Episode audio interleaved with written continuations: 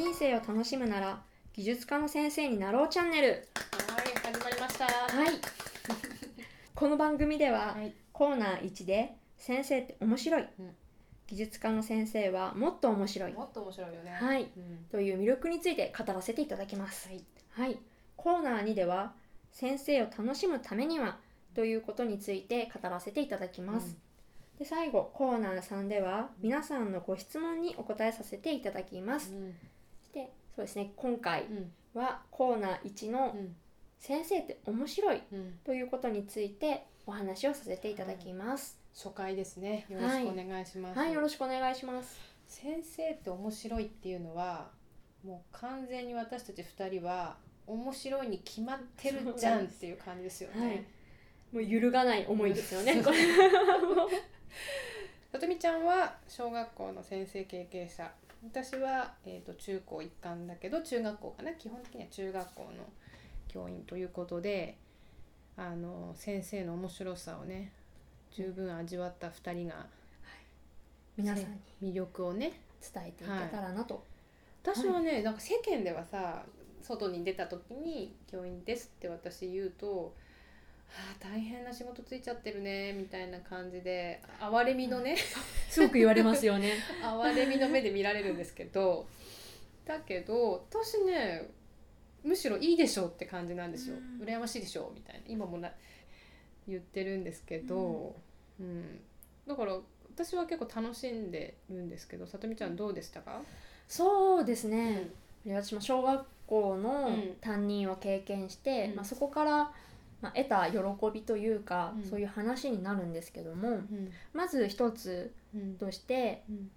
その子どもの成長をうん。間近でダイレクトに感じられるっていうのが、まあ、醍醐味。うん、本当の喜びだよね。あれなんかさ教員みんな言うけどあれ本当はじみ間近で見るとさ感動するよね。感動すん の。本当に。人の成長ってすごいですよね。すそのパワーというか、うん。にそれも、うん。まあ、3月終わりだったんですけども、うんまあ、学習発表会うん。があって、まうん。あその子たちはうん。自分から考えて行動をするっていうことをうん。してこなかった子たちなんですけども、してこなかったっていうのは？してこなかったってまあ私がうん。ある程度指示をしてそれの、うん。その指示に従って行動するっていうのが、まあ、その1年間の流れ、うんずっとそれまでそうだったそうですね。先生に言われてないことをやると怒られるっていう意識もあったと思うんですけども、うんうん まあ、その中でうん。その学習発表会の時に、子どもたちがうん。サプライズでうん。その私に内緒でうん「先生1年間ありがとう」っていうメッセージを伝えてくれたんです、ね。どどういうやり方だったの？その時は学習発表会の最後にうんもうい一通りのうん発表が終わったので、うん。じゃあ今日はこれでって私が締めようとした時うんに、子供たちが「先生待ってくれ」と。うん。うん「まだ残ってるよ」って言い始めて「うん。え何が?」とこっち、うん何も知らないので、うん。ってなった時に、子供たちが声を揃えてうん「先生1年間ありがとうございました」っうん。ていう風に言ってくれた時うん。号泣でしたね、う本当に。なんかそれまでのさ自分の至らなかったこととかも含めてさ涙になるよね。そういろんな思い出が走馬灯のようによぎってきて、ごめんねってごめんねとありがとうとさわかるな。もうそれがすごく嬉しくて、うんうんなんかさだってさでも1年間そういうふうにあの自分たちでややろうみたいなのがなかったのがどうしてそこでそういうふうな形になったの、でもきっとあれなんですかね。そのリハーサルの時にん一つのグループの児童がうん一回私に「ありがとう」うん、っていう風にうんパフォーマンスでやってくれたのうんを、うん。多分他の児童が見て、うん。あこれを全員で最後サプライズでやろうって思ったのかもしれないですね。あの多分さとみちゃんの場合はあの事情があってその次の年やれない。まあ生徒はそれまだ知らない状況だったかもしれないけど、そういう状況を抱えてた。って多分それはどこかでそういうのを感じて何かやだ自分たちができることないかっていうようなことが働いたのかなとかも思うんですよ。本能的そうにそう。じゃないかなと思うんですよね。でお礼を言いたいってうん。思う。あの自分たちができること何何かないかなって考えて、でしかもさ考えてないと誰かがそのそのきっかけとなるパフォーマンスをしてくれた子がいたと思うんですけどそのことで気づかないと思うんですよね。ううん。ん。考えてたからどうしようどうしようなんかやれることないかなと思っててきっかけがあってあそれだってなったと思うんですよね。気づきがそこであった。うん。そうそう。ね。すごいよね。そういうドラマが見られるのがそうですよね。いいですよね。学校現場っていうところで、うん。そドラマでうん。もう一つエピソードあるんですけど、うんうんその4月の時点うでん。すでに浮いてしまっている児童がいたんですね、うん。隣の子にちょっかい出して怪我させてしまったり、うんうん。先生が見てないところでちょっと服脱ぎ始めてしまったりっていう、うんいったうん。児童がいたんですけども、うん。まあ、これはなんとかならないものかとうん。思ってまずはうん。こちらから声をかけるべきだなと、うんきっと自分で気持ちを伝えるのが苦手なのかなって思ったので、まあ、そこから挨拶から「うん。おはよう」からうん「お元気」とか、うん。いろいろ授業中でもうん「おここ溶けてるじゃん」とかうん。いろいろこまめに声掛けをしていたんですね。うん。多分そういうのが保護者の方にも伝わったようで、うん。その保護者の方から、うん。まあ、うちの子はこういうことが好きで、うん。こういうこと得意なんですっていうことを、まあ、教えていただいたうん。ことからあじゃあうん。それをうちのクラスでうん。生かそうではないかと。うん思っている時に、うん。ちょうどその児童がメダカを持ってきてくれたので、うん。あ生物が好きな子なんですけどね、うんそのじゃあメダカの飼育係に君を任命すると、うん。で一生懸命すごくやってくれるんですよ。うん。である日うん。餌をやり忘れてしまった日があってうん。そしたら放課後、うん。わざわざうん。保護者の方と一緒に来てくれたんですよ、うんえどうしたの？ってあのうん。声かけたら、うんお母様の方から、うん泣きながら、うんメダカに餌忘れちゃったって言ってきたんです。って、あそうだったの、うん。って言いながら、うん。まあ、餌をあげてくれて、うん。でそういうこともありながら、うん。ある時のうん。学級会ですね、うんで大体まあ担任としてうん。子どもたちからこういう意見が出るだろうって予想しながらうん。その学級会やっていたんですけども、うん。その時その児童がうんまさかそこからそんなうん。考えが生まれるのっていうような、うん。まあ、どういう内容かは忘れてしまったんですけど、うんうんそのインパクトがある意見を出してくれて、うん。そこからうんクラスの子どもたちの考え方、うん。意見もガラッとスイッチしたように変わって、うん。うんまさにあれだよね。子供反応いいからね。そうなんです、うんうんすすぐに切り替えて、うん。その学級会はすごい達成感のある学級会だったなっていうのうもん。覚えてますね。うん。でゆくゆくはうん。すごく仲のいい友人をそのクラスで一人見つけてうん。でその子と仲良くうん。やっていたんですけども、うんうん、そのうん。子との出会いというか、うん。そのそれはさせさとみちゃんもその子との出会いでそのそういうプレゼントをもらってるけどそこにいたクラスメートも全員児童全員がその子との出会いでいろんなプレゼントをもらってると思うんですよ。まさにそれがなんかそのそこのメンバーのみが共有できたそのドラマだと思うんですよね。でうん。二度と再現できないっていうかそうそうでその多分最後のその学習会だっけ？あ最後の学習発表会。学習発表会の時の先生へのサプライズのプレゼントもそのメンバーそういうふうにやってきたメンバーのドラマだからこそ起きたねあのプレゼントだったと思うのでなんかそういうドラマが毎年毎年見られると。そうです。一期一会でドラマがあるっていうのが。ね、で同じこと投げかけてもあれみたいな時もあったりね。リアクションが違うんですよね、うん狙ってやるとうまくいかないみたいな。これこの子たち見てるなってそうそうあれみたいな。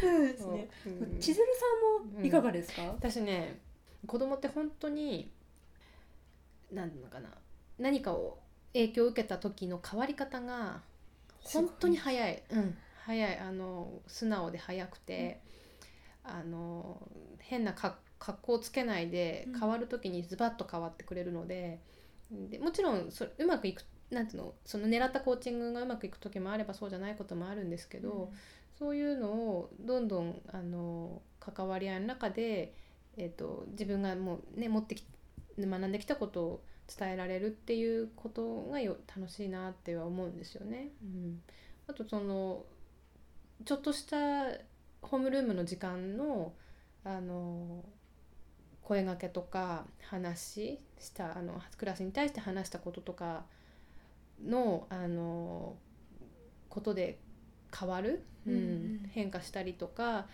あのというのがもうそれもやっぱさっきのねクラスのドラマっていうのに一緒だと思うんですけどそれはねあの自分が教員になる時なる前に思ってた以上にうん楽しいもんだなと思ってうん。あのね私ね去年かな去年あのまあそれこそそうだねあのあなんかちょっと苦しんでる生徒がいるっていうことが分かって、でそれをにをなんとかしたいなと思って話した話があるんですよそのロングホームルームで。うん。でそのスピーチを私はクラスに向けてねメッセージを込めて喋ったの。でもダイレクトにそのことについては触れられない状況ってあるじゃないですか。ありますね。でそれをなんか喋った後その後すぐ昼休みだったんだけどもうね、はい昼休みの雰囲気が違うの、すぐに、うんそう。それはね本当あこの子たちはなんだろうねあのととこの子たちと一緒にこの後ねそれも4月5月とかかなは結構早い段階だったから、あこの子たちとこれからこの教室でねいろんなことあると思うけどあの何でも乗り越えるだろうな乗り越えられるだろうなって、うん、でそれは楽しみだなって思ったんですよね。ででもその現現時点ではさ確かに昼休み雰囲気変わったけどまだそれには保証がないわけ。はい。そのことについて解決もちろん解決のために私は投げかけたけどそれが解決してくれるなんて保証は何もなかったんだけどでもそれでもあのそうやって影響を受けて素直に昼休みからパッと変わってくれる雰囲気がパッて変わったんですけどそういう人たちと一緒にいられるっていうことだけで、まあ、すごく満足できたっていうか、うん。幸せですよね。そうそう。で実際ねそれはねまあやっぱりその時は効果があったのかな。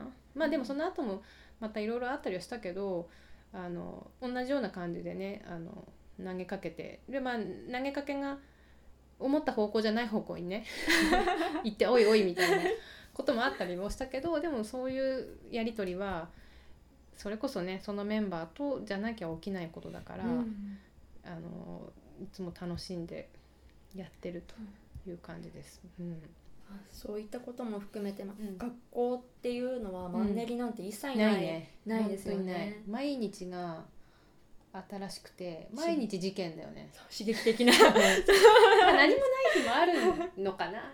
まあ淡々と過ぎる時もあるか。そう平和な日ももちろんあるはあるけどうん私とかさあのなんか案件が起きた時来た来たよし来たみたいな でそうそういうことないとさ話せない話し合うっていうかそのことについてあの生徒とあの会話をするチャンス、あの普段のさ何気ない会話はいつでもできるけどやっぱ何かあってそのことについて話すから初めてあの思いがあ向こうはそう思ってるのねこっちはそう思ってるよねっていうのが交わせる、うん、チャンスだなと思うからよしよしよし来たって思うんですよね。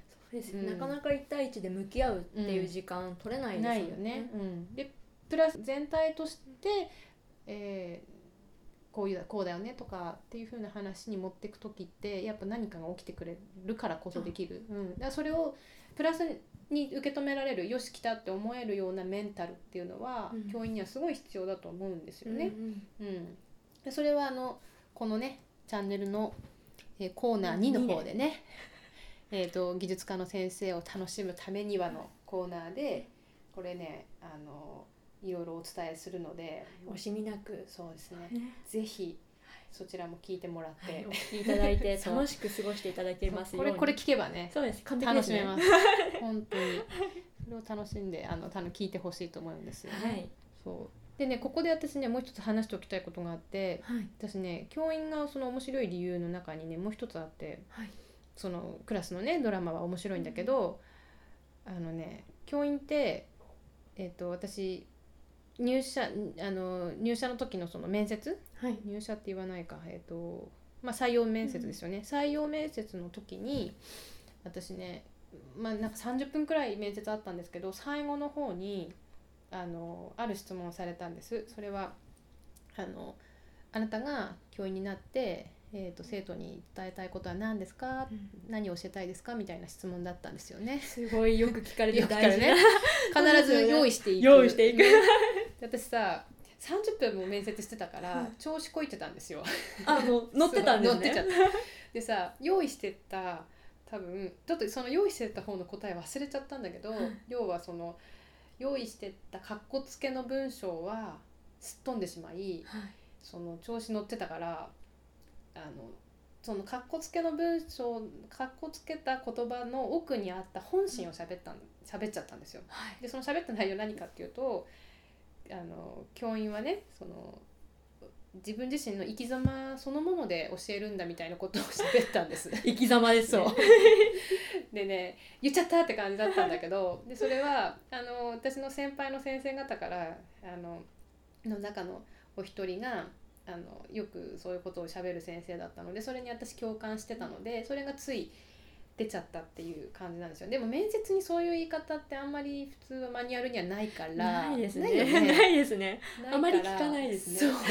だからあれ用意してたのと違うの言っちゃったっていう感覚はあったんです。でその時はねちょっと後悔したんですよ、はい。あのいわゆる採用されやすいえ答えの仕方ではない答え方ではなかったなっていうふうに反省しててちょっと恥ずかしかった部分があったけど数年経った後でそれを振り返った時に思ってることは今ね思ってることはあれは本当だなって思うんですよ。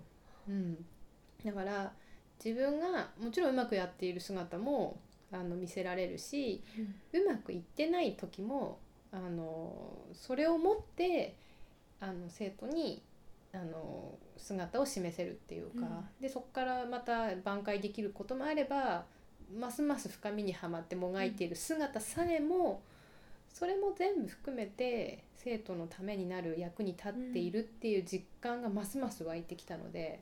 はい。うん、だからあれは本当むしろあの時ああいうことをあの言えたことはあのまあもしかすると覚えてないかもしれないけどその時に面接官だった人たちはね覚えてないかもしれないけどあそこでああいうふうに断言できた自分は良かったなって思うし、うんまたもしかするとねあの採用面接を受ける時があったら次はもっとエピソードを添えてもっと力を込め具て そう話せるなって今の私ならもうそれで5分は語れるみたいに、敵なしです。そう思えるようになってきてでだからもしこれから先生になる人がいたらあのほら自分はまだこれを持ってないんですあれを持ってないんですこういう落ち度があるんです不安なところこうあるんですっていろいろあると思うんですけど、そういうの全部含めてあなたのその存在自体がす目の前にいる子供のあの糧になるっていうか、だからあの楽しいに決まってるからおいでよって、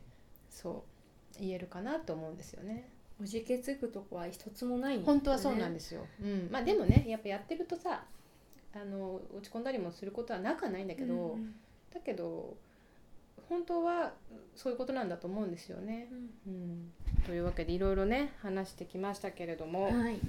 まあ、要は先生はやっぱり面白いと。そうですね。もう本当に面白い。っ ていうのがはい語っても語ってもいい思い出しか出てこなくなっちゃった。ね。自慢話みたいになっちゃったんなっちゃったねですけども そう。で、まあ、だからその生徒のあ子供のね子供のあのすぐそばであの変わっていったり成長していったりするところを見ることが間近で見ることができるっていうことが、えー最大の喜びであると。